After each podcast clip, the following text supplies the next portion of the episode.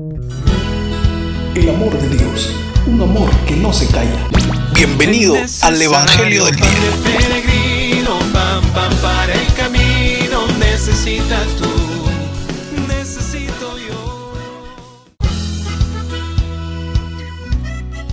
Buenos días, hermanos y hermanas. Jesús nos muestra el camino que nos puede llevar a ser que la vida sea, de todos y de todas, que la vida sea una vida más humana. Quise en aquel tiempo a los discípulos y hoy a nosotros. Tengo que subir a Jerusalén, a cumplir la misión que Dios me encomienda. Esta misión implica sufrimiento y muerte, pero termina en la resurrección. Ante tantas esclavitudes de hoy que llevan a personas a vivir con la dignidad pisoteada, lo que Jesús nos propone con su testimonio a sus seguidores y seguidoras, que vayamos por la vida recorriendo el camino que construye la vida desde el amor. Nos dice, hoy, el que pierda su vida por mí, la encontrará. Encontrará el sentido a su vida.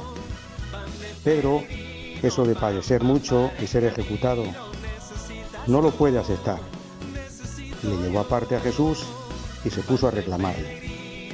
Jesús le dice, apártate de mí, Satanás, piensas como los hombres, no piensas como Dios.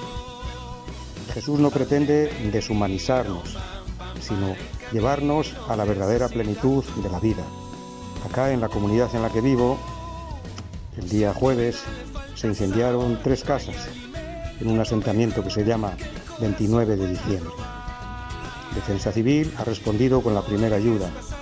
Siempre en la comunidad, siempre que hay de estos casos extraordinarios, siempre hacemos una gran colecta y hacemos llegar o en efectivo o con algunos de los bienes a las familias que pierden todos sus bienes. ¿no?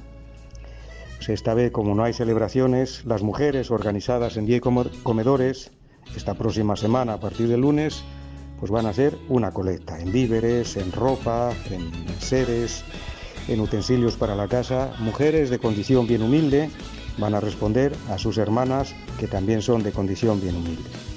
¿Y por qué lo hacen? Ellas dicen, son nuestras hermanas y nuestros hermanos. Ganar la vida es perder la vida. Jesús nos pide dar un paso más, un paso más allá de lo oficial. Lo oficial es cumplir. Ser cristianas y cristianos nos exige poner la vida al servicio de la vida. O de otra manera, ponernos desinteresadamente en el lugar del otro. Agradecemos a Jesús por su testimonio y que nos dé fuerza para cargar la cruz y seguirle, enfrentando siempre como propias las necesidades de nuestros hermanos, siendo voz de los que no tienen voz. Esto fue el Evangelio del Día.